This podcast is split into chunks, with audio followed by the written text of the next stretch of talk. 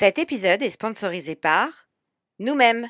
Les Infaillibles, c'est un podcast et c'est aussi un cabinet de coaching. En coaching, on fait quoi? Nous accompagnons nos clients par le questionnement et le feedback pour que chacun place son énergie au bon endroit. En coaching individuel ou collectif, nous répondrons à votre demande avec une approche sur mesure, pragmatique et orientée solution. Notre offre phare s'appelle le programme Sixième Sens Managérial. C'est un accompagnement unique en son genre, dédié à votre équipe de managers. Si vous rêvez d'un collectif de managers alignés, solidaires, courageux et légitimes, et oui, rien que ça, n'attendez plus et contactez-nous sur LinkedIn.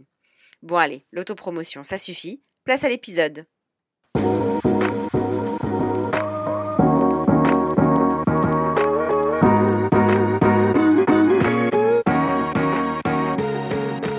Bienvenue dans Les Infaillibles, le podcast des managers qui se racontent avec authenticité.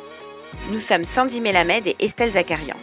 Anciennes managers dans la tech et le conseil et aujourd'hui coach en entreprise, nous nous sommes fixés pour mission de résoudre un problème majeur.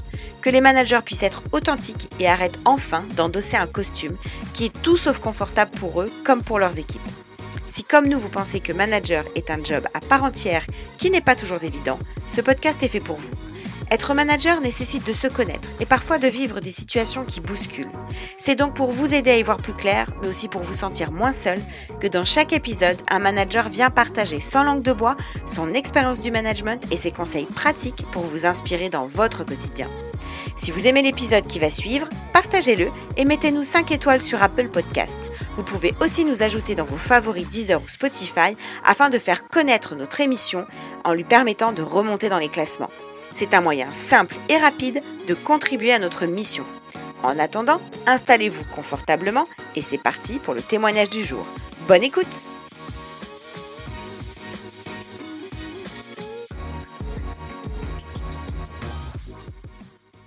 Pour finir en beauté la saison 1 des Infaillibles, nous avons le plaisir de recevoir Clotilde Rousseau, Chief Revenue Officer de Batch.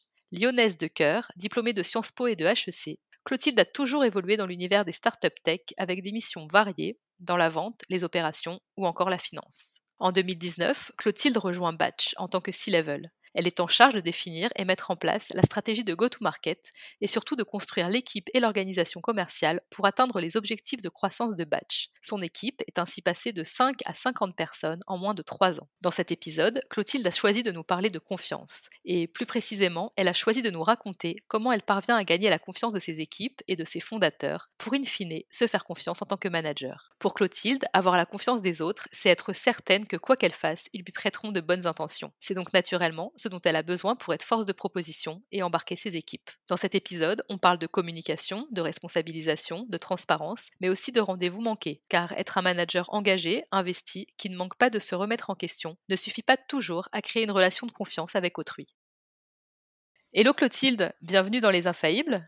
Hello, merci. Alors, tu fais partie des managers dont on sait, après avoir euh, parlé management avec eux pendant à peu près 5 minutes, qu'on les veut sur le podcast. Donc, merci d'avoir accepté notre invitation pour nous parler d'un sujet pour le moins complexe, qui est le sujet de la confiance dans le management. Évidemment, on a, on a abordé le thème de la confiance dans chacun de nos épisodes, puisqu'on sait que c'est un thème clé dans la relation manager-manager, que c'est euh, fondamental pour que l'équipe soit performante. Mais avec toi, du coup, on a décidé de l'aborder sous un angle bien précis, un angle que tu nous as apporté, qui est finalement comment gagner la confiance des autres, en l'occurrence de ses équipes et de ses boss, pour se faire confiance en tant que manager. Alors, avant de traiter ce thème avec toi, je te propose euh, que pour nos auditeurs, tu nous présentes l'activité de Batch et puis ton rôle en tant que Chief Revenue Officer.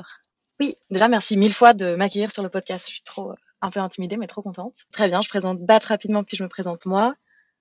Batch, c'est une plateforme euh, d'engagement. Ça veut dire qu'on va permettre et aider des marques à mieux communiquer avec euh, leurs clients, leurs utilisateurs, leurs usagers. Et en pratique, euh, ce que je dis quand je parle à ma grand-mère, par exemple, c'est que quand elle, elle reçoit des notifications push, par exemple, de SNCF Connect, de la Redoute, ou de Decathlon, ou de, du Monde.fr, il y a des équipes qui sont connectées à une plateforme. Parfois, c'est des équipes marketing, des équipes de journalistes, des équipes produits, parfois tech, pour euh, configurer ce message et l'envoyer.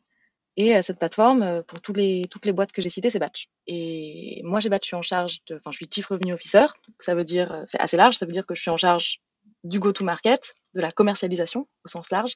Je vais essayer de pas faire d'anglicisme. Ça veut dire qu'il y a toute une partie stratégique de à qui on parle, sur quel marché, qu'est-ce qu'on vend, comment, quels sont nos objectifs, et toute une partie exécution de cette stratégie. Et moi, dans mon équipe, il y a tous les commerciaux, que ce soit sur la France ou les autres marchés, notamment les marchés, euh, le marché allemand, toutes les équipes clients, donc les équipes de support Customer Care, les équipes d'accompagnement métier plutôt stratégique Customer Success, et les équipes d'experts techniques fonctionnels de la solution. Et euh, il y a également en transverse les équipes Revenue Operations et euh, Data. Et ça fait combien de personnes tout ça?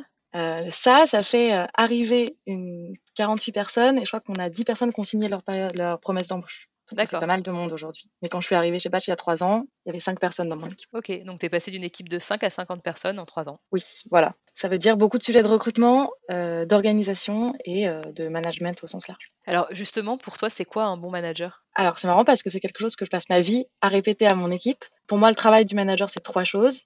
C'est un, c'est construire une équipe euh, performante. Donc c'est la performance de l'équipe. C'est-à-dire, il faut savoir la mesurer, mais c'est la responsabilité du manager d'assurer que l'équipe performe.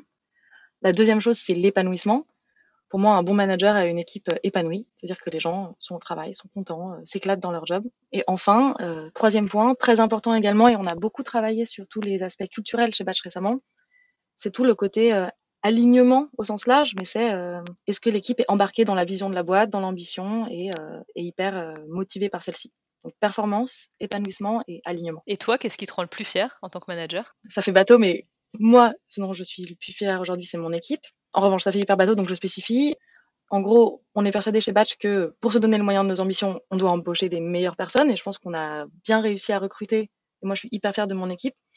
Mais en réalité, ce qui me rend le plus fière à titre perso au quotidien, ça va être de voir évoluer euh, chez nous des gens que j'ai dû vraiment aller chercher, persuader de venir, euh, leur vendre euh, le poste, le projet, donc un peu avec les dents et de voir, de les voir deux trois mois après dans l'open space à fond avec un énorme impact, de voir qu'ils arrivent avec le sourire et qu'ils portent le projet comme c'était le leur. Et ça c'est vraiment ce qui me rend fier au quotidien. C'est de voir les gens dans mon équipe s'approprier le projet et le porter et balancer de l'énergie positive dans toutes les directions en gros. Donc ça c'est et j'ai deux trois exemples concrets de gens que j'ai mis deux trois ans à faire venir limite et quand j'arrive et que je les vois s'approprier les choses, je me dis ok ça, c'était bien. Fier de tes recrutements et fier d'avoir euh, d'avoir amené ses collaborateurs au bon endroit, en fait. Voilà, et surtout de voir qu'ils sont trop contents dans leur travail, qu'ils sont épanouis, qu'ils se sont appropriés euh, l'ambition de Batch euh, à fond. Eh bien, Clotilde, je crois qu'avec cette jolie introduction que tu nous as faite, c'est le moment de rentrer dans le sujet de fond de cet épisode, qui est le thème de la confiance. Alors, quand on a préparé cette interview avec toi, tu nous as dit que toi, tu avais besoin d'avoir la confiance des autres, notamment de tes boss, les fondateurs, et de ton équipe, pour bien faire ton travail. On avait envie de creuser ce point-là, finalement, parce que souvent on va parler de comment le manager crée le climat de confiance dans son équipe. Mais là, tu parles plutôt de toi en tant que manager, comment tu t'épanouis dans ton travail grâce à ce que te renvoient les autres. Et pour nous, ça nous a fait référence à un certain nombre de situations qu'on vit avec des managers qu'on rencontre autour de la légitimité. Comment on fait pour se sentir légitime et en confiance dans son rôle de manager. Donc, on voulait comprendre avec toi comment concrètement tu t'y prends pour avoir en fait la confiance des autres et ainsi te faire confiance dans ton travail. Donc est-ce que tu peux nous dire un peu ce que ça veut dire pour toi la confiance au travail? Alors ça veut dire plein de plein de choses différentes. Et comme tu l'as dit, bah, ça, veut, ça veut dire des choses au niveau de l'entreprise. Donc chez Batch, c'est quelque chose, euh, quand on a commencé à parler, c'est hyper rapidement arrivé sur la table parce que, euh, parce que la question de la confiance est plus largement de comment est-ce qu'on crée les conditions de sécurité psychologique, c'est quelque chose qu'on dit beaucoup chez Batch, dans l'entreprise pour assurer que les personnes soient performantes et épanouies. Euh, c'est quelque chose qui est très important pour nous. Et ça passe par de très nombreux mécanismes. Donc avoir des des parcours de carrière clairs, des, du suivi de la performance hyper, euh, clair, une lisibilité de l'organisation, mais ça passe surtout par euh, avoir la confiance de l'équipe, je pense. Donc ça, c'est pour ça que le sujet est hyper rapidement arrivé. Et ensuite, euh, et ensuite, à titre plus perso, moi, je, qu'on me fasse confiance, c'est un énorme, un énorme boost chez moi. En gros, si je, si je sens qu'on me fait confiance pour faire quelque chose, je vais le faire dix mille fois mieux. Donc c'est aussi euh, pour ça que, c'est un sujet qui, me tient à cœur euh, très fortement. Et pour moi, avoir être en confiance, c'est euh, pas avoir peur de balancer ses idées, de brainstormer, et aussi pouvoir dire bon, vous me faites confiance, on teste ça. Ce qui est pour faire la transition quelque chose qui est assez important dans mon quotidien aujourd'hui. Comme on l'a dit plus tôt, mon équipe elle est assez rapidement passée de 5 à 50 personnes en gros, et donc j'ai besoin globalement d'embarquer tout le monde au quotidien. parce que l'organisation, elle évolue vite, on a des nouvelles personnes tout le temps, on fait des choix. Patch, c'est une entreprise qui grossit vite, donc il y a du changement. Et avoir la, confiance de, l'équipe, en gros, c'est deux choses. C'est moi me sentir bien au quotidien et aussi arriver à, embarquer tout le monde euh, euh, vers nos objectifs, en gros. Je ne sais pas si je réponds à la question. Tu vois, c'est intéressant euh, pour moi, en tout cas, de, t'écouter euh, répondre de cette manière, parce que ça m'évoque deux choses. Il y a d'un côté le fait que euh, tu évoques dans la culture de batch la volonté de, de mettre les personnes en sécurité, qu'elles se sentent en sécurité pour être épanouies et donc pour embarquer. Donc ça, c'est plutôt ce que toi, tu fais en tant que manager pour t'assurer qu'ils se sentent en confiance finalement. Et il y a de l'autre côté le fait que toi, il faut que tu te sentes en confiance pour bien faire ton job, pour être boosté. Il me semble que tu as employé ce terme, pour être boosté dans ce que tu fais. Est-ce qu'on peut rentrer voilà, dans, dans, dans ce, cet élément-là, en fait? Comme tu l'as dit, hein, tu es passé de quelques personnes à 50 personnes très rapidement. Donc, euh, ça doit être assez intense, mais aussi ça doit demander beaucoup de, d'efforts toi personnellement pour te dire bah, j'ai la confiance de ces 50. Avoir la confiance de 5 personnes, c'est peut-être plus facile à obtenir que la confiance de 50 personnes, non? En effet. mais, mais en effet, je pense que ça, c'est assez, assez, assez perso. Moi, je suis quelqu'un qui va être 200 fois plus performant, plus à fond, plus efficace et plus, plus positive dans un environnement où où les gens euh, dans l'open space, ils te regardent, ils te sourient, ils sont hyper motivés. Euh, il y a une genre de présomption de, euh, de bonne intention. De si elle dit ça, c'est parce qu'en fait, il y a des raisons. Et ça, c'est vraiment un environnement qui, moi, me permet d'aller beaucoup plus vite. Et surtout, en fait, je serais misérable dans une situation où, où je dis quelque chose et toute mon équipe me regarde en me disant, mais qu'est-ce qu'elle est en train de dire, quoi? Je pense que je me remettrais en question, je me dirais mais non, je suis complètement à côté de la plaque. Donc en fait, il y a vraiment un sujet de pour faire mon travail, j'ai besoin de ça. Donc c'est aussi pour ça que c'est un sujet que, que c'est quelque chose que j'essaye d'obtenir et que j'en mets en place plein de choses concrètes pour essayer d'obtenir la confiance des personnes. Mais c'est euh, en fait, je pense que si on me fait pas confiance, pour moi c'était assez euh, assez difficile à titre perso quoi. Je me sens pas, je me sens pas euh, à l'aise, je me remets en question et donc j'ai potentiellement peur de balancer des idées. Je me sens pas juste c'est moins c'est moins efficace pour tout le monde et surtout c'est moins épanouissant pour moi rentrons dans ce niveau-là, donc toi, tu as besoin d'avoir la confiance des autres. Si on parle de la confiance avec tes boss, mmh euh, donc tu étais, premier, étais manager première ligne, on va dire, puis tu as grimpé les échelons. Aujourd'hui, tu fais partie de l'équipe dirigeante C-Level de Batch. comment tu as obtenu la confiance de tes cofondateurs, justement? Alors, moi, j'ai eu vraiment énormément de chance chez Batch, je pense, en, arrivant là, il y a, en arrivant ici il y a trois ans en tant que Chief Revenue Officer. Parce qu'en fait, je suis arrivée à la fin d'une période de, je pense, 6-9 mois, peut-être un an, où Simon et Antoine, les deux cofondateurs, s'étaient fait coacher, avaient remis à plat euh, pas mal de choses, dont les ambitions qu'ils avaient pour Batch et la manière dont ils voulaient faire grandir l'organisation. Donc quand je suis arrivée, je pense qu'ils se sont mis une énorme pression tous les deux pour me laisser de l'espace. En gros, c'était très clair pour eux que on recrutait, une CRO, elle allait arriver, elle allait prendre une partie de l'équipe, y compris des gens qui bossaient avec eux depuis peut-être presque sept ans, euh, et, en revanche, il fallait me, laisser de l'espace. Donc je pense que eux, ils s'étaient dit ça à type euh, juré, craché, euh, on va lui laisser de l'espace. Donc ça, c'était de base, j'ai eu énormément de chance, je pense. Et ensuite, moi, je me suis un peu engouffrée dans cette brèche en ma manière de, enfin, je communique de manière très synchrone et très transparente. Donc, je pense que ça a aidé la transition que je dise un peu toute la journée, ok, je pense plutôt ça, là je me dis ça. j'ai des exemples assez concrets où en fait ils m'ont même limite renvoyer à mon rôle de temps en temps quand je suis arrivée. Par exemple euh, Par exemple. Une situation comme ça qui te vient ou euh, J'ai une situation avec Antoine, euh, notre Chief Product Officer, qui je suis arrivée, bon, je devais prendre l'équipe l'équipe go-to-market. Moi, j'ai un profil assez outil, assez ops. Et l'une des, des premières choses que j'ai faites, c'est choisir un CRM sujet hmm, très très ennuyeux, je suis désolée. Et donc là, je me suis posé la question, mais utile, mais nécessaire. Je pourrais en parler, on pourrait faire le podcast là-dessus. Mais donc bref, j'ai une grosse hésitation entre est-ce qu'on prend HubSpot ou est-ce qu'on prend Salesforce. Et vraiment, c'était dans mes, mon premier mois, euh, c'était ça, ça veut dire on engageait, euh, dans un cas, on engageait des grosses dépenses, euh, on n'avait pas déjà besoin de quelque chose d'aussi complexe de Salesforce, que Salesforce probablement. Et donc je pense que j'avais besoin d'en parler. Quoi j'avais besoin de, partager. Et un jour, le CBO, je commence à lui réécrire sur Slack hum, des choses que je pense. il m'a dit, mais c'est du harcèlement, numéro un. arrête, calme-toi. et ensuite, il y a aussi un sujet, quelque chose de très performatif, c'est qu'ils l'ont aussi dit beaucoup. Il m'a beaucoup dit dans ce process-là, ils m'ont beaucoup accompagné. Il m'a dit, écoute, tu vas faire le bon choix, c'est sûr. Je te fais confiance. Rien qu'en fait, concrètement, le dire, l'entendre, euh, c'est quelque chose qui, euh, bah, déjà, qui force euh, la prise de responsabilité et qui permet d'évoluer, qui m'a permis en tout cas à moi d'évoluer de manière hyper sereine, en disant, ok, en même temps, je me mets une assez grosse pression parce que c'est un gros choix, c'est un gros budget, on est une petite boîte, on signe un contrat sur trois ans.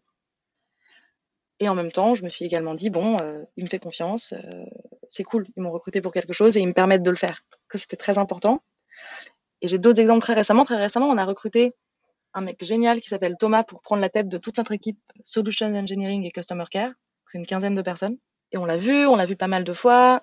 La dernière fois qu'on l'a vu, on fait le débrief du meeting avec Simon et Antoine, les, encore une fois, les deux cofondateurs de Batch. Et euh, je pense qu'eux étaient très clairs sur le fait qu'il fallait l'embaucher, il n'y avait aucune question. Mais euh, ils me laissent toujours parler en premier, par exemple. C'est mon équipe, cette personne, elle prend une partie de mon équipe, elle me sera rattachée directement. Ils m'ont tous les deux regardé, et quand j'ai dit, OK, je pense qu'il faut l'embaucher, ils m'ont toujours tous les deux regardé en disant, ah, OK, oui, merci, évidemment. Mais ils n'allaient pas parler avant moi. C'était mon choix. Je pense que si j'avais dit non, c'était, enfin, c'était mon choix. C'est génial, en fait, parce que ce que tu expliques, c'est que déjà, au départ, tes fondateurs, ils partent avec l'idée de, on va lui laisser la place. Euh, on l'embauche, c'est pas pour lui dire ce qu'elle va faire, c'est pour qu'elle elle nous dise finalement euh, comment elle va faire les choses, tout simplement. Donc, eux déclarent qu'ils vont te faire confiance. Et ils le répètent, et ils le répètent, et ils le répètent.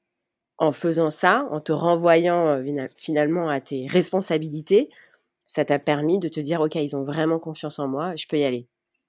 Exactement. Et moi, ça m'a donné, ça m'a mis un énorme boost. Et ensuite, ça nous a aussi permis d'ancrer, je pense, une maxi, euh, une bonne culture de la communication synchrone et, et, du feedback. Donc, je leur disais ce que je faisais, j'avais des avis. Enfin, globalement, on a, on a bien trouvé une bonne manière de travailler, je pense, assez saine en termes de communication et de confiance mutuelle. Et là, ça a l'air de s'être fait assez naturellement finalement, mais ça peut aussi être flippant d'être face d'être mise face à ses responsabilités tout de suite. Est-ce qu'ils ont quand même créé un cadre, tu vois, pour te rassurer, ou est-ce que justement, bah, toi, le fait qu'ils te fassent confiance, c'est ce qui t'a permis de te sentir euh, à l'aise et responsable, et après y aller, tu n'avais pas besoin de ce cadre? Bah, en fait, le cadre, il a été créé par beaucoup de, beaucoup de bienveillance en disant on te fait confiance, on pense que tu vas faire le bon choix.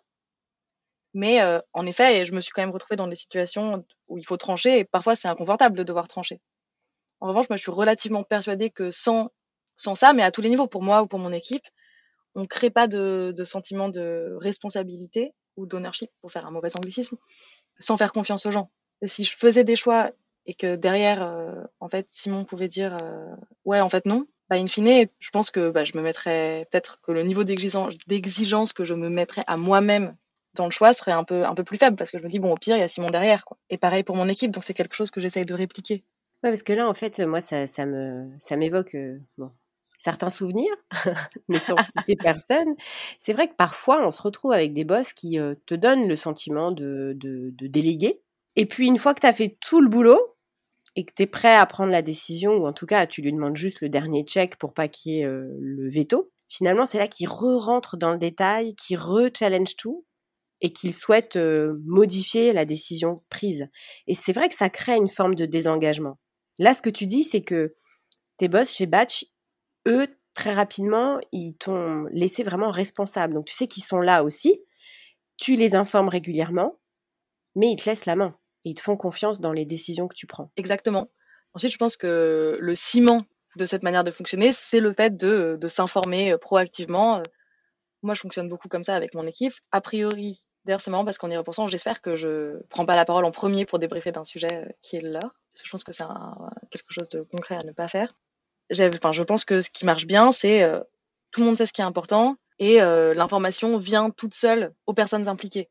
Je pense que s'il faut demander où ça en est, demander ce qui se passe, etc., là, c'est plus difficile de, faire confiance. Je pense que la, la communication très synchrone et transparente, c'est ce qui a rendu possible cette manière de bosser. Donc oui, finalement, tu as aussi alimenté leur petit moteur de confiance, on va dire, je vais appeler ça comme ça, je sais pas, ça me, ça me vient là, grâce au fait que tu, tu leur donnes de la visibilité sur ce que tu fais. Pour autant, j'ai pas le sentiment que tu le fais de manière à, comme si tu voulais rendre des comptes, comme on peut l'imaginer quand on a des gens qui nous parlent de micromanagement, de défiance et autres. Là, tu le fais naturellement parce que tu as besoin d'informer de manière très régulière sur l'état d'avancement des projets, des, des, des décisions finalement. Et ça, toi, en quelque sorte, j'ai l'impression que tu as mis une forme de cadre finalement pour les aider à maintenir leur niveau de confiance avec toi. Oui, je pense que, en fait, moi, c'est ma manière de travailler.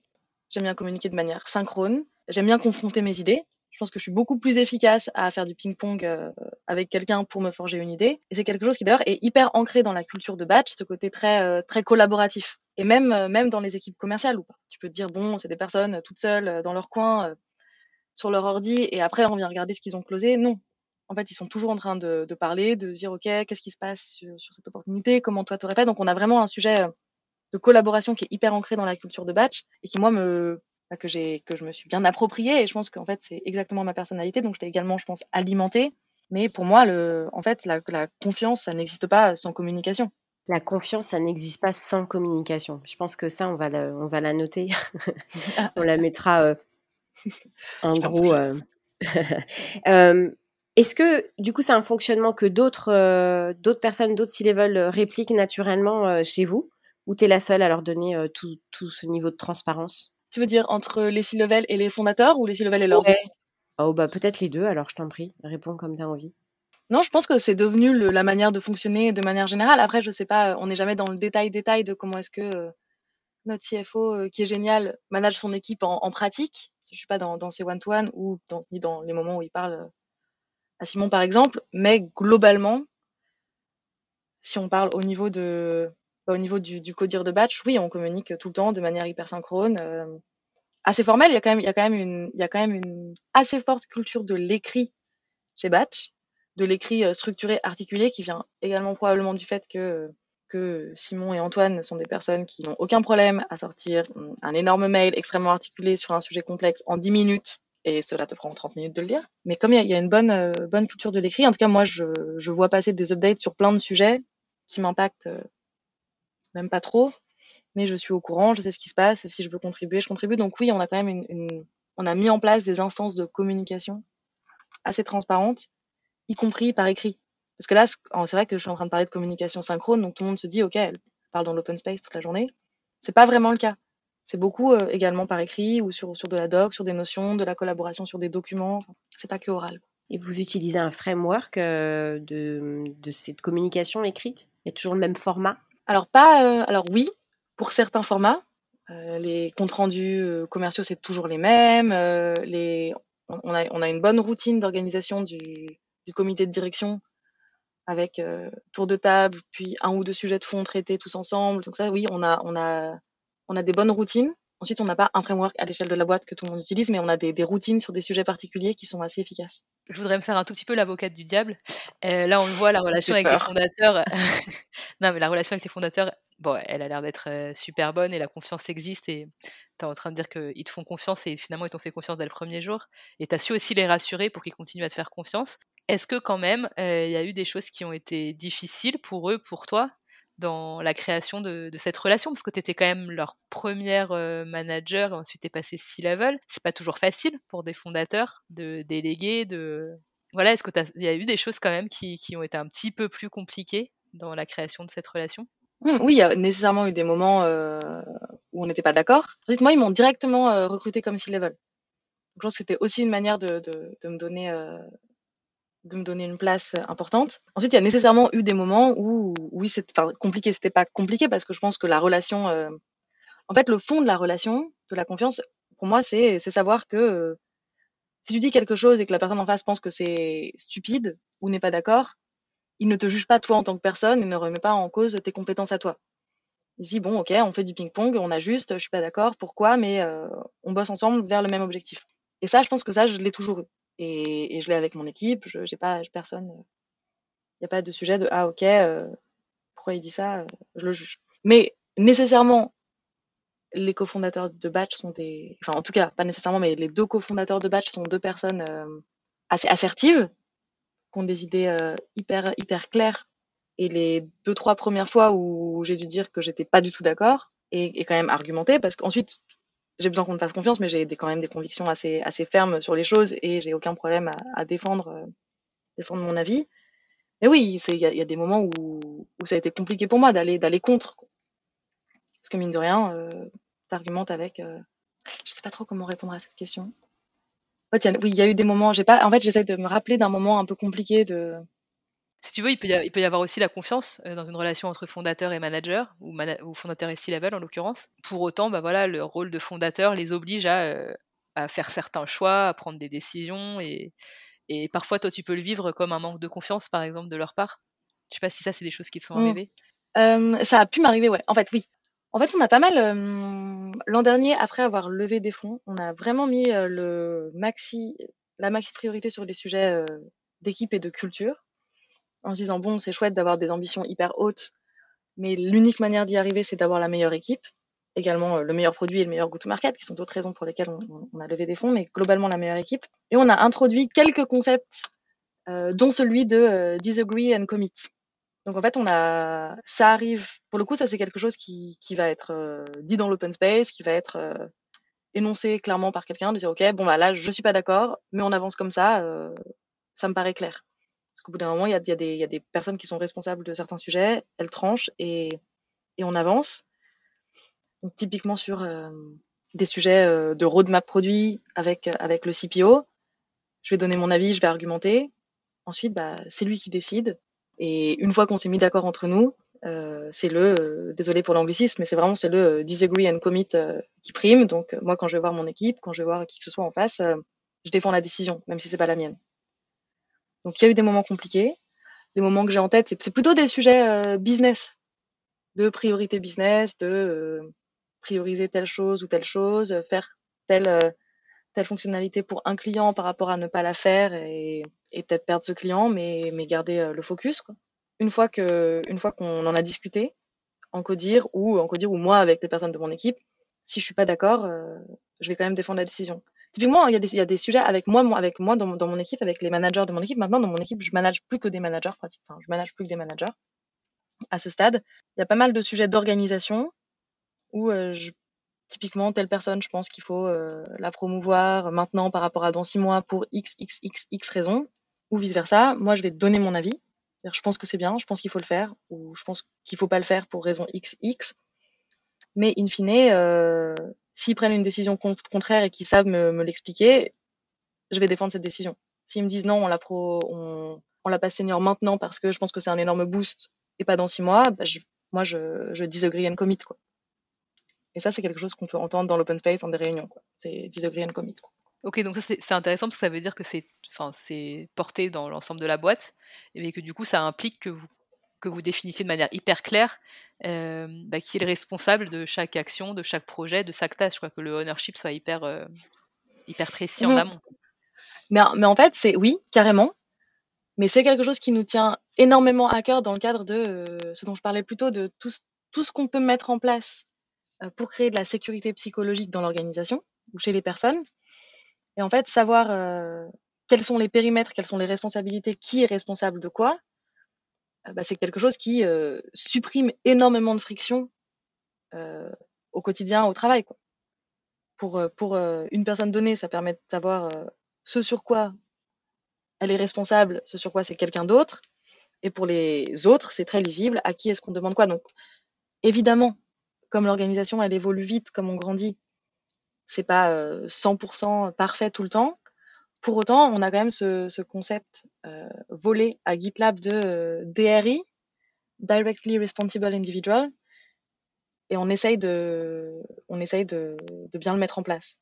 Donc, un projet, qui est responsable, qui est la personne qu'on va voir, enfin, qui est in fine responsable d'orchestrer euh, toutes les ressources et tous les sujets pour que ça avance. tu peux, tu, tu, peux nous redire en fait l'acronyme que tu as utilisé? Ah oui, DRI, DRI. et c'est Directly responsible individual, donc euh, l'individu directement responsable. Du projet X ou Y, et comme oui. ça c'est très clair, et chacun sait euh, ce sur quoi il est responsable et attendu. Exactement. Mmh. Et au-delà de ça, pour moi, l'enjeu, c'est, et d'ailleurs, euh, j'ai dit que je faisais beaucoup de recrutement et d'orgas, mais en fait, ce que je fais au quotidien chez Batch, limite tous les deux jours, c'est que j'écris des feuilles de route d'équipe ou de nouveaux postes à ouvrir pour dire, OK, ça, c'est la North Star ou l'objectif de cette équipe ou de cette personne qu'on veut recruter, c'est ça, c'est trois missions, c'est ça, et après, c'est des choses qui sont publiques, dans notre notion publique. Et pour moi, le fait que l'organisation soit lisible, c'est très important.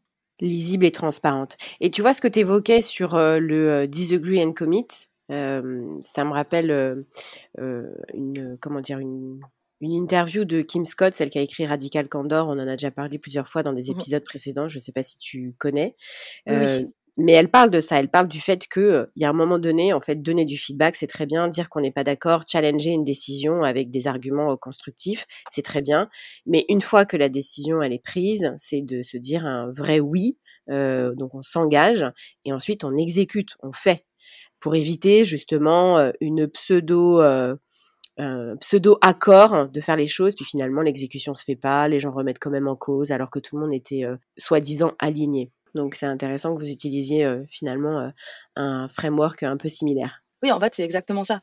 C'est une fois qu'on a bien parlé de quelque chose au bout d'un moment on a besoin d'avancer. Ouais, sinon c'est toujours de l'indécision finalement, et c'est ce qui crée des situations de désengagement et de, de manque de responsabilité des uns et des autres. Exactement. Tu disais euh, que aujourd'hui, tu euh, donc tu manages essentiellement des managers. Parlons un peu de ton équipe, parce que là, on a mmh parlé du fait que tu avais la confiance de tes patrons, mais tu as aussi besoin pour avancer de la confiance de tes équipes. Sauf que ben on peut pas décréter comme ça que les, les, les, personnes qui travaillent dans nos équipes nous font confiance. Ça se traduit, j'imagine, par une posture, des modes de fonctionnement, des process, une transparence que tu nous as déjà un peu évoqué sur ton, ton mode de fonctionnement. Comment tu as fait pour que tes équipes te fassent confiance? Parce que d'ailleurs, comme tu l'as dit, hein, tu es passé d'une petite équipe à une très grande et tu as été embauché directement comme s'ils les veulent, contrairement à ce que je disais tout à l'heure. Mais ok, mais c'est pas parce que tu es euh, s'ils les veulent que ça y est, tout le monde te fait confiance. Ah oui, non, pas du tout. Au Alors, comment t'as fait? Ah, au contraire, ok. Alors, dis-nous en plus, non, non, on veut savoir. en, réalité, j'ai pas eu de... En fait, je pense que déjà, euh, même avant batch, moi, j'ai d'abord fait du management transverse avant de faire d'avoir, ma propre équipe. Donc, j'ai d'abord été euh, plutôt sur du management de projet avant d'avoir vraiment mon équipe. Et je pense que c'est une assez bonne formation pour quelqu'un qui devient manager parce que quand on est manager transverse, donc en charge, euh, en charge de d'orchestrer plusieurs équipes vers un but. Typiquement, dans ma précédente boîte, je m'étais occupée d'ouvrir, euh, d'orchestrer euh, l'ouverture au Japon, enfin du bureau japonais. En fait, euh, tu as besoin que les gens bossent avec toi alors que tu n'as pas vraiment de levier sur eux. Donc ce sujet de créer de la légitimité, créer de la confiance, faire, faire comprendre à une équipe projet qu'il faut te suivre, c'était c'était pas mal ancré dans mes manières de travailler de par mon rôle précédent. Et c'est des choses que j'ai gardées quand j'ai eu une équipe je crois pas du tout à ce. Euh, et aussi parce qu'en fait, je, je, ne, je ne m'y soumettrai, je, ah, je ne m'y soumettrai pas personnellement du sujet de euh, bah, le chef l'a dit, donc on y va. Oui, c'est ça. Ce que tu évoques là, c'est vraiment le, le j'ai envie de dire la définition du leadership. On peut tous avoir du leadership dans un job, même si on ne manage pas des, des, des, personnes, parce que finalement, on, on fédère un groupe pour aller dans une direction. Voilà, exactement. Donc moi, j'ai appris à faire ça sans management, donc plutôt construire du leadership sur des projets transverses où il faut embarquer tout le monde. Et ensuite, j'ai eu une équipe. Donc déjà, premier, premier sujet, au début, j'avais pas vraiment le choix. Les gens devaient me faire confiance, sinon il n'allait rien se passer. Et ensuite, en, donc, j'ai gardé pas mal de, choses quand j'ai commencé à avoir ma propre équipe, de manière très, euh, en fait, de manière très concrète. Bon, moi, on l'a déjà dit, mais je communique de manière hyper synchrone. Je dis ce que je fais, je dis ce que j'ai en tête euh, à tout moment. Si on me pose des questions, je réponds. Après, à mesure que l'équipe a grossi, on a mis en place des routines de communication. Donc, on a évidemment, évidemment, j'ai des one-to-one avec chaque personne de mon équipe dans lesquels j'évoque ces sujets de, dans lesquels, en fait, d'ailleurs, euh, en général, on parle des sujets de, de, la personne de mon équipe, mais euh, en général, si on a le temps, en fin de one-to-one, je vais dire, OK, et juste euh, pour info, cette semaine, moi, je suis sur ça, ça, ça. mon gros sujet, c'est ça. Que ce soit clair, que ce soit dans, que ce soit bilatéral. Après, avec mon équipe, j'ai mis en place des, des routines de communication assez transparentes. C'est marrant ça parce qu'on a fait assez en réaction à mesure que l'équipe grossissait, je me suis pas rendu compte qu'il y avait des choses que je disais à certaines équipes et pas d'autres juste parce que j'oubliais. Et depuis six mois, on a mis en place des points euh, toutes les deux semaines où je prends euh, toute mon équipe et je donne euh, toutes les infos transverses. les arrivées, les potentiels départs, les postes ouverts, les projets impactants, les sujets qui, m'occupent la tête. les sujets qui me, posent question. Et ça dure 15 minutes à 9h30 euh, un mardi sur deux. Et tout le monde repart avec le même niveau d'infos. Donc il y a évidemment des équipes qui apprennent rien, des équipes qui apprennent pas mal de choses. Mais c'est donc ça, c'était quelque chose qui a été très efficace pour faire bien circuler l'info et aussi pour dire à tout le monde, ok, au fait, moi je travaille là-dessus, quoi, que vous le sachiez, euh, mon sujet du moment c'est ça. Parce que je pense que c'est important. Après, je pense qu'il y a une manière de créer de la confiance, plutôt de la légitimité, en tout cas, qui a été importante pour moi, qui est de prouver, euh, de prouver ma valeur, notamment avec les personnes que que j'avais pas forcément recrutées, quoi, prouver que euh, que j'avais été recrutée pour mettre en place une structure, pour structurer le go-to-market, et que en pratique, là-dessus, il y allait avoir des livrables concrets, quoi. Donc, je reparle pas du nouveau CRM dont on a déjà parlé, mais euh, des choses qui se mettent en place, une organisation qui était réfléchie, qui était pensée, qui pouvait être facilement expliquée. Et j'ai un peu perdu le fil, et j'ai alors pour préparer cette session, j'ai parlé à quelques personnes de mon équipe sur euh, qu'est-ce qui leur donnait confiance. Des choses qui sont sorties, c'est euh, beaucoup. En fait, comme tu dis les choses, tu dis ce qui va, tu dis ce qui va pas, et tu le dis tout de suite. J'ai pas l'impression que tu vas parler derrière mon dos ou avoir ou ruminer certaines choses. Donc ce côté assez synchrone ou ce côté d'arriver à dire des choses qui sont peut-être difficiles à entendre, bah c'est, bah, je me fais violence pour le dire quoi. Parfois, c'est forcément difficile de dire des choses désagréables ou des choses qui sont difficiles à entendre, mais je me fais violence pour le dire et pour le dire assez vite parce que ça rassure aussi tout le monde sur le fait qu'il y, y, a une vraie culture du feedback. Et autre chose que je fais, c'est que moi, je demande tout le temps du feedback à mon équipe. J'ai fait ça. Qu'est-ce que t'en penses? Euh, Faites-moi du feedback. Et en général, quand ils viennent me voir pour me dire, hum, ok, cool cette session avec toute l'équipe. Euh, mais tu as passé beaucoup trop de temps là-dessus, ou ça, c'était pas très clair, les recrutements, t'en parles tout le temps, on est au clair, mais au contraire, on sait pas trop ce qui se passe dans l'équipe commerciale, on aimerait bien savoir ce qu'il en est des objectifs, ou juste, euh, tu as parlé trop vite, on n'a rien compris, ce qui peut m'arriver. J'espère que ce n'est pas le cas en ce moment même. Euh, c'est quelque chose que j'essaie vraiment de mettre en place. Et ça, c'est plutôt à l'échelle de batch, mais ce sujet de, moi, j'ai besoin de feedback en fait. Je suis pas, euh, j'ai envie qu'on me fasse progresser aussi. Ouais, alors dans ce que tu dis, moi déjà, il y a deux, deux conseils très pragmatiques euh, pour nos auditeurs. C'est sur la partie routine. Donc, ok, tu as mis en place des, des routines de communication. Et notamment, tu as parlé du one-one. Donc, on en a beaucoup parlé dans d'autres épisodes. Mais je crois que tu es la première à nous dire, moi aussi, pendant le one-one avec une personne, à la fin, je lui dis pour info, voilà ce que moi je dois faire cette semaine ou ce que j'ai fait. Et ça, je crois que c'était la première à nous le dire. Donc moi, je trouve que c'est un super, euh, un super tuyau. C'est tout bête et euh, c'est pratique pour échanger, euh, enfin donner de la trans, donner de la transparence et communiquer. Et le deuxième point, ce que tu as dit, qui est très vrai, c'est que souvent on oublie en fait de dire certaines choses parce qu'on l'a déjà dit à une équipe ou une deuxième. En fait, on, on zappe simplement euh, qu'on l'a pas dit peut-être à tous. Et j'aime bien ton idée de points toutes les deux semaines de 15 minutes sans être le gros meeting ou le gros euh, le gros Hollands. Bah là, tu mets les 50 réunis et tu leur partages euh, le même niveau d'information pour que euh, tu, sois sûr que euh, l'info a été transmise à tous. Donc euh, voilà, je, le note parce que je me dis que c'est deux conseils utiles. Le feedback évidemment, donc ça on en parle très souvent. Tu demandes du feedback, mmh. sur du feedback, ça m'étonne pas. Mais j'aimerais revenir sur un point que tu as abordé par rapport à la légitimité. Tu as dit notamment les personnes que j'ai pas recrutées, de leur montrer qu'il y a des livrables pour qu'elles puissent réaliser que bah, j'ai été embauchée pour pour une mission concrète de structuration, etc. Tu peux nous parler un petit peu plus dans le détail justement de comment tu fais pour créer de la confiance, faire en sorte que ces personnes te fassent confiance, ceux que tu n'as pas recrutés ou qui sont peut-être plus seniors que toi, en mmh. âge ou en année d'expérience, tu vois. Ce qui, a, ce qui, a, beaucoup été le cas dans mon parcours, j'ai beaucoup, beaucoup managé des personnes plus âgées ou plus expérimentées que moi. Et dans mon équipe, il y en a encore, enfin, il y en a énormément. mais oui, en fait, pour ces, pour ces personnes-là, surtout peut-être si on pense à ceux que j'ai pas recruté en arrivant chez Batch. J'ai notamment euh, repris en management direct deux euh, batchers historiques, Thierry et Baptiste, qui étaient euh, dans la founding team de Batch. Donc ça, énorme, énorme challenge. Et pour que eux me fassent confiance, là, j'ai ce qui moi m'a paru important, outre le fait de pas de communiquer de manière directe, enfin de juste être moi-même. Je pense que ce qui a beaucoup contribué, même si je l'ai pas fait de manière consciente, c'est de montrer que moi aussi j'étais, bah, j'étais sur le terrain. Quoi on faisait pas exactement la même chose au quotidien, mais euh, ce que je faisais avait des répercussions, enfin leur simplifier la vie et ils voyaient l'impact. Donc en fait, Thierry qui était sur la partie commerciale, j'ai assez vite récupéré, euh, enfin j'ai assez vite pris à mon compte toute la partie plutôt recrutement, structuration d'équipe commerciale, structuration des objectifs, modèles de compensation, etc. qui sont des choses que je maîtrise bien et qui lui, je pense, ne, ne l'intéresse pas trop, quoi. Il préfère signer des gros appels d'offres. Et je pense qu'il a vu que ça lui laissait du champ libre pour se concentrer sur ce qu'il aimait bien et qu'en même temps, ça tournait. Et donc, je pense que c'est aussi comme ça que j'ai euh, construit ma légitimité. Il s'est dit, OK, il, se passe des choses euh, très concrètes, des choses que je faisais avant qui m'énervaient, que je faisais mal, sont maintenant prises en charge et tournent toutes seules. Et, et, en parallèle, moi, je peux me concentrer sur ce que j'aime bien faire et il n'y a jamais eu, j'ai jamais eu de conflit de périmètre ou de ah t'aimes bien faire ça, je vais le faire. Enfin, pour moi, le manager, il est là pour pour, pour être dans dans, dans l'interstice quoi, dans les blancs. Quoi. Des choses qui sont bien faites par l'équipe. pas, je ne vais pas m'y intéresser, mais des choses. Enfin, j'ai pas essayé en arrivant chez Badge d'essayer de signer des gros contrats tout de suite quoi.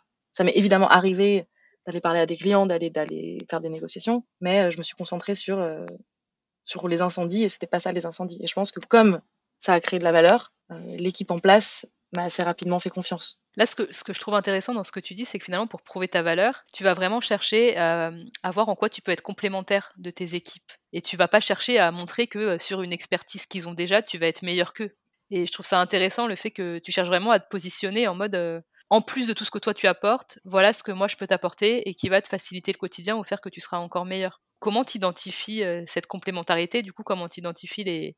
Enfin, ça implique forcément que tu identifies les, forces, les expertises de tes collaborateurs Sur certains sujets, c'est assez simple parce que dans mon équipe, il y a des profils. Enfin, il y a des... Moi, je n'ai pas un profil technique, je suis pas ingénieur. Dans mon équipe, j'ai des ingénieurs qui vont gérer des gros projets de déploiement ou du pré-sales technique. Enfin, ça, c'est juste des choses que je saurais pas faire. Quoi. Donc ça, c'est assez simple d'aller d'aller mettre ma patte là où je peux servir à quelque chose sur comment on s'optimise, comment comment, comment est-ce qu'on euh, redéfinit un peu les objectifs, comment est-ce qu'on va vite et comment on simplifie la vie de tout le monde. Donc ça, c'était assez simple. Après, il y a évidemment des sujets que je, que je maîtrise très bien et que certaines personnes dans mon équipe, mais qui ne sont pas de ma responsabilité, qui sont maintenant quelqu'un dans mon équipe. Et ça, c'est un peu plus, euh, c'est forcément un peu plus difficile.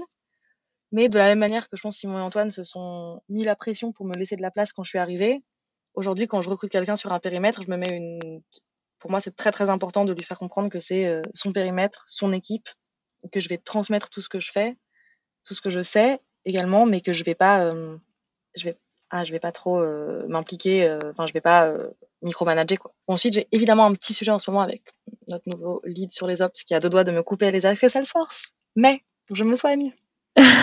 et pourquoi il veut te couper les accès Salesforce? Parce que parfois je vais changer des choses et ça lui va pas. Mais non, mais plutôt, plutôt, pour la blague. Mais il y a, y, a y a, des périmètres qui sont, qui sont très simples pour moi d'identifier ce que je peux apporter et d'autres où il y a un peu d'overlap. Mais ensuite, euh, ensuite quand il y a de l'overlap, moi j'en parle ou je fais des blagues. quoi. C'est plutôt pour la blague. Je me suis fait menacer deux, trois fois. bon, bah écoute, s'il si, écoute cet épisode, il verra au moins que tu en as conscience. Mais j'espère bien qu'il va l'écouter. Je vais lui envoyer. Parlons plutôt du côté un peu difficile, parce que là, euh, dans ce que tu nous racontes, euh, tu arrives sans trop de difficulté à faire en sorte que les gens euh, te renvoient en fait des signaux de confiance. Est-ce que tu as vécu quand même une situation où tu n'as pas réussi à faire en sorte que les équipes te fassent confiance? Il y en a plein. dans ma précédente boîte, je me suis retrouvée pas mal de fois à manager des gens qui avaient des expertises très loin de la mienne et je pense que j'étais également pas mal plus jeune et que j'ai pas réussi. Enfin, ce que je vous disais juste plutôt sur euh, laisser de l'espace, identifier ce que tu peux faire et pas essayer de faire à la place des gens euh, mieux, ce qui parfois tu es incapable de faire, c'est quelque chose que j'ai potentiellement un peu appris dans la douleur. De recruter, enfin, de me retrouver, euh, pas chez Batch parce que je suis arrivée avec de l'expérience de management, mais précédemment, ça m'est arrivé d'arriver dans une équipe notamment de support technique, dire bon, ok, on va optimiser tout ça, maintenant, voilà les nouvelles routines qui a évidemment pas du tout marché. Donc j'ai appris ça à mes dépens. Et maintenant, quand j'arrive dans une équipe, je, quand je me retrouve confrontée à un sujet que je connais pas très bien, géré par des équipes qui ont une expertise très forte sur des sujets que je maîtrise pas, je prends d'abord un bon temps de diagnostic et surtout un bon temps de dialogue. Parce qu'en fait, identifier les problèmes, je le fais en regardant ce qui se passe, mais je le fais surtout en demandant aux personnes quel, est un problème dans ton quotidien. Qu'est-ce qui te. Quand je suis arrivée chez Batch, typiquement, Baptiste était en charge de toute la partie euh, solution engineering, avec un niveau d'expertise incroyable sur notre produit. Et en fait, c'est plutôt en lui demandant à lui qu'est-ce qui est compliqué pour toi, qu'est-ce qui te pose problème, que j'ai identifié les, endroits où moi je pouvais apporter de la valeur. Ouais, donc prendre le temps de l'écoute finalement avant de te faire euh, trop rapidement euh, un jugement sur une situation. exactement. Ensuite, il y a également, et aussi en fait, c'est beaucoup prendre le temps aussi. Et, chez Batch, il y a des équipes, je pense que les niveaux de confiance, il y a des équipes avec qui je travaille au quotidien, ils me voient tout le temps, on se parle tout le temps. Ils me font, je sais qu'ils me font confiance, ils vont, je suis un membre de l'équipe pour eux. Comment tu le sais justement? Pardon, je te coupe, mais comment tu sais qu'ils te font confiance? Tu dis je sais qu'ils me font confiance. Ah. Alors déjà, euh, j'ai pas, pas mal demandé pour préparer, ils me l'ont pas mal dit. Non, mais c'est, bah, il y, a des- il y a des signaux, quoi. Ils ont, ils ont pas peur de me dire quand ils sont pas d'accord. Ils ont pas peur de me dire, euh, ils ont pas peur de me faire du feedback. Et, et globalement, on, on arrive à discuter. euh, je vois qu'on discute d'un sujet et qu'ils ont aucun problème à, euh, à tester des idées, à dire ok ça, ou bien juste me dire euh, ça, je l'ai mal fait. En fait, quand tu fais confiance à ton manager, tu peux lui dire ok là, je me suis raté. Et ça, ils le font. Donc euh, je me dis qu'ils me font confiance. Ils se disent pas ah là, je vais noter qu'ils se sont ratés et dans six mois, je vais pas les louper. C'est pas du tout le cas. Donc j'ai l'impression qu'ils me font confiance. Et il y a d'autres équipes où, euh, où au contraire, ça, ça c'était un peu un peu moins simple. Où je pense que et, moi j'identifie pas mal. euh, je pense que ce que j'ai mal fait, c'est que j'ai pas passé suffisamment de temps avec les personnes de cette équipe à capter euh, quels étaient les problèmes et où moi je pouvais créer de la valeur. Et euh, ce qui ce qui est du coup ressorti. Ah mince, je viens de dire du coup, c'est interdit chez Batch de dire du coup, il y a une blague là-dessus. Ce qui est par conséquent ressorti de ces équipes, c'est qu'en en fait, si j'arrivais et que je posais des questions, ils se disaient ah mince, là elle essaye de nous coincer. Ou pourquoi elle pose cette question Est-ce qu'elle a quelque chose derrière la tête? Et en l'occurrence, ça, ça, pour moi, ça serait en passant euh, du temps avec les personnes, en expliquant euh, moi je suis là-dessus, mon enjeu c'est ça, euh, toi t'es là-dessus, ton enjeu j'ai l'impression que c'est ça. Et en fait, on, bosse sur, les mêmes sujets, donc ça paraît, ça paraît simple quand je dis comme ça, mais ça a été, dans la dernière année, ça a été des sujets qui étaient hyper importants pour moi, d'arriver à passer plus de temps avec les équipes qui, qui étaient plus éloignées de moi et qui du coup me faisaient moins confiance et qui, par conséquent également, bah, j'avais plus de mal à embarquer dans les changements d'organisation. Parce que comme je disais euh, tout au début, la confiance, pour moi, c'est aussi un moyen de me dire, OK, euh, les personnes dans mon équipe, elles me suivent quand, je, quand, quand j'ai une intuition sur voilà ce qu'il faut faire, elles sont embarquées. Ouais, donc là, tu as senti de la défiance de la part de cette équipe et tu attribues ça au fait que tu n'as pas pris le temps qu'il fallait pour te connecter avec eux, pour avoir de la proximité, pour comprendre ce qu'ils vivaient au quotidien, c'est ça? Mmh, exactement. Et heureusement, on a, on a, eu, on a recruté dans les six derniers mois des managers chez Batch. Donc maintenant, c'est une équipe que j'ai plus en direct et je pense que c'est mille fois mieux parce qu'on a recruté une manager qui est incroyable et qui est très, très, très, très avec eux tout le temps et qui a, elle, hyper rapidement gagné la confiance de son équipe. Et j'ai trouvé ça chouette. Et là, la dynamique est top. Mais ce que moi j'identifie, c'est que j'ai bah, pas passé suffisamment de temps, j'ai passé du temps sur d'autres sujets et euh, ça s'en ressent. Quand on est moins, j'ai l'impression que quand je suis moins disponible, moins à l'écoute, bah évidemment, les gens me font moins confiance, c'est normal. Et qu'est-ce qui fait que tu as raté le coche? Qu'est-ce que tu as manqué? Pourquoi t'as pas passé plus de temps avec eux finalement? Bah, c'est, on va ouvrir la boîte de Pandore de la gestion du temps dans le management. Euh, J'imagine que vous connaissez ça beaucoup mieux que moi et vous avez probablement des tips pour moi. Euh, je pense que j'ai bah, j'ai j'ai fait autre chose, quoi. Je pense que je me suis rendu compte un peu trop tard que là, euh, ça faisait longtemps euh, que j'avais pas connecté. En tout cas, c'était pas voulu, quoi. Je me suis pas dit c'est des sujets moins importants ou euh, c'est des personnes euh, avec qui j'ai pas envie de passer du temps. Au contraire, juste j'ai été sur autre chose et je me suis retournée et, et c'est également pour ça que que les routines de communication qu'on met en place, je pense que c'est bien, que tout le travail qu'on fait sur la lisibilité, la sécurité psychologique, c'est des choses qui ont aussi carrément aidé à réembarquer plein de, plein de personnes. Et mettre un manager qui a une proximité avec, euh, avec eux directement. Oui, Parce qu'après tout, tu peux Également. pas être non plus euh, Wonder Woman, euh, 50 personnes, euh, c'est difficile de, de- d'être connecté avec chacune d'entre elles. Donc, euh, d'où le relais avec des managers intermédiaires. Est-ce qu'au-delà du fait que il y ait eu un peu de défiance de leur part à se demander mais pourquoi elle nous demande ça? C'est pour, euh, pour jouer contre nous. euh, il y a eu des conséquences plus, plus impactantes pour toi? Bah pour moi, la, conséquence impactante, c'est que bah, je vous l'ai dit au début, je, moi je m'éclate dans un environnement où, euh, où on avance, on se fait confiance, on travaille bien ensemble. Je pense que c'est ce sujet de, de collaboration qui est hyper fort, euh, hyper fort chez Batch. La conséquence pour moi, c'était que bah, j'étais, euh, ça m'a miné. Ça m'a, ça, ça un peu miné. J'étais, c'est pas enfin, j'étais hyper déçue de moi-même. Mais la conséquence, sinon, là, aujourd'hui, l'équipe, c'est très bien. On je, suis, hyper contente. Non, il n'y a pas. euh, En fait, je, sais que c'est normal dans une organisation qui a levé des fonds, qui grossit vite, qui recrute tout le temps, qui se structure. On peut pas avoir tout le monde exactement au même niveau tout le temps. Au même niveau dans le sens de je m'approprie le projet et c'est le mien. Donc je sais que c'est normal, mais quand même pour moi, euh, ça a été. euh, bah, je le considérais comme un échec perso et, je souhaite que ça ne m'arrive plus.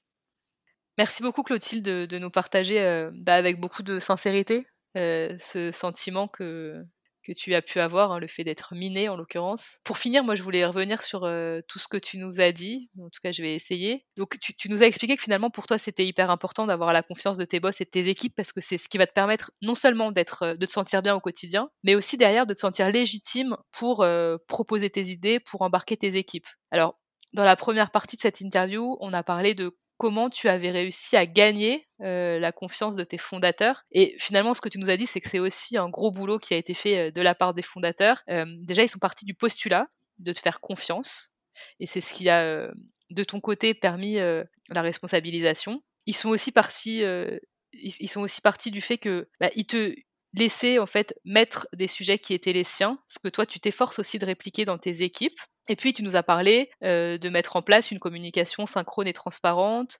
Dans la deuxième partie de l'interview, on est revenu sur finalement comment tu avais gagné la confiance de tes équipes. Alors, tu es revenu hein, là euh, sur cette histoire de communication synchrone et transparente, et puis tu as précisé en parlant de routine de communication, dont l'objectif était de bien faire circuler l'information. Et euh, comme Estelle, hein, je réinsiste sur ce point où tu dis que toi aussi, finalement, tu expliques ce que tu fais à tes équipes et tu leur dis bah, chaque semaine, finalement, ce qui va être ton gros sujet de préoccupation. Et puis ensuite, tu nous as dit que tu prenais aussi du temps pour prouver ta valeur, notamment avec ceux qui, sont, qui étaient déjà chez Batch depuis un certain temps, ceux qui sont plus seniors que toi. Et pour ça, finalement, ce que tu fais, c'est d'aller sur le terrain. Tu nous as parlé du fait de laisser de l'espace à tes collaborateurs, même sur des sujets qui pourraient être les tiens, qui ont été les tiens. Et enfin, tu nous dis que la clé aussi pour avoir la confiance des autres, c'est bien sûr de passer du temps avec eux pour créer la proximité et puis que toi, tu puisses comprendre aussi ce qu'ils vivent dans leur quotidien. J'espère avoir été fidèle mmh euh, à tes propos. Je ne sais pas si tu veux rajouter quelque chose, Clotilde. Non, non, ça me paraît être euh, un, un, hyper bon résumé. Pour finir avec nos petites questions rituelles, est-ce que tu aurais un conseil à partager pour un manager qui démarre? C'est marrant parce que quand j'ai commencé, quand j'ai su que j'avais participé à, ce podcast, j'ai écouté certains épisodes et, euh, et j'ai évidemment discuté avec mon conjoint de quels conseils j'allais pouvoir donner. On s'est disputé pour savoir quels conseils il fallait donner et ça arrive rarement, euh, entre un conseil un peu euh, classique, gestion du temps, et en fait, euh, pas du tout. Je pense que à, terme de cet épisode, ce qui en ressort, c'est que moi, je gère peut-être pas hyper bien mon temps. En revanche, pour moi, ce qui est hyper important, c'est d'être à l'écoute, d'être disponible. En fait, de, de ne peut-être justement de créer un espace d'échange et de disponibilité qui passe peut-être par moins bien gérer son agenda, plus laisser, des espaces de respiration. En tout cas, pour moi, ce qui est hyper important, c'est de créer un espace de disponibilité et de communication. Est-ce qu'il y a une chose que tu ferais différemment si tu devais regarder ton parcours de manager dans le rétroviseur? Alors, on en a un peu parlé. Il y, a, des moments où je pense que j'ai foncé tête baissée sur des sujets sans prendre le temps de me faire mon idée propre, de, discuter avec les personnes plus. Donc, parfois, aller un tout petit peu moins vite. c'est peut-être quelque chose que je ferais différemment. Et est-ce qu'il y a une ou plusieurs sources d'inspiration que tu voudrais partager avec les managers qui nous écoutent? Oui, alors j'ai pas de j'ai pas de max de sources d'inspiration très très formalisées. En revanche, j'ai la chance énorme d'avoir les mêmes les mêmes copines depuis bientôt 20 ans, qui ont eu des parcours euh, assez similaires au moins aux miens, qui sont devenues managers à peu près en même temps et qui sont une, une mine d'or de euh, discussions euh, discussions sur bah, comment on s'organise, comment comment elle travaille. Donc je confronte beaucoup mes idées à des personnes même dans mon cercle perso. Et ensuite, aujourd'hui, dans mon équipe, je suis entourée de, de super bons managers. Et, et c'est une inspiration au quotidien de voir comment, par exemple, notre Head of Sales France, Laure, euh, aborde les sujets de coaching d'équipe. Pour moi, c'est une énorme inspiration. Ok, donc je te propose qu'on dédie cet épisode à toutes tes copines et puis évidemment euh, aux membres de ton équipe. Euh, en tout cas, un grand merci, Clotilde, de nous avoir partagé euh, bah, avec ce naturel, cette énergie, cette transparence, ce que tu peux vivre dans ton quotidien. Et on te dit à bientôt. Oui, merci mille fois de m'avoir accueilli et à très bientôt. À, bientôt, Clotilde. Cet épisode vous a plu? À vous de jouer maintenant. Pour cela, rien de plus simple. Ajoutez-nous dans Apple Podcasts, Deezer ou Spotify dans vos émissions préférées Mettez-nous un like ou un commentaire sur les réseaux sociaux. Et surtout, si vous voulez une équipe de managers au top dans votre boîte, demandez à votre RH de nous appeler et partagez notre épisode avec vos collègues. À bientôt sur les Infaillibles!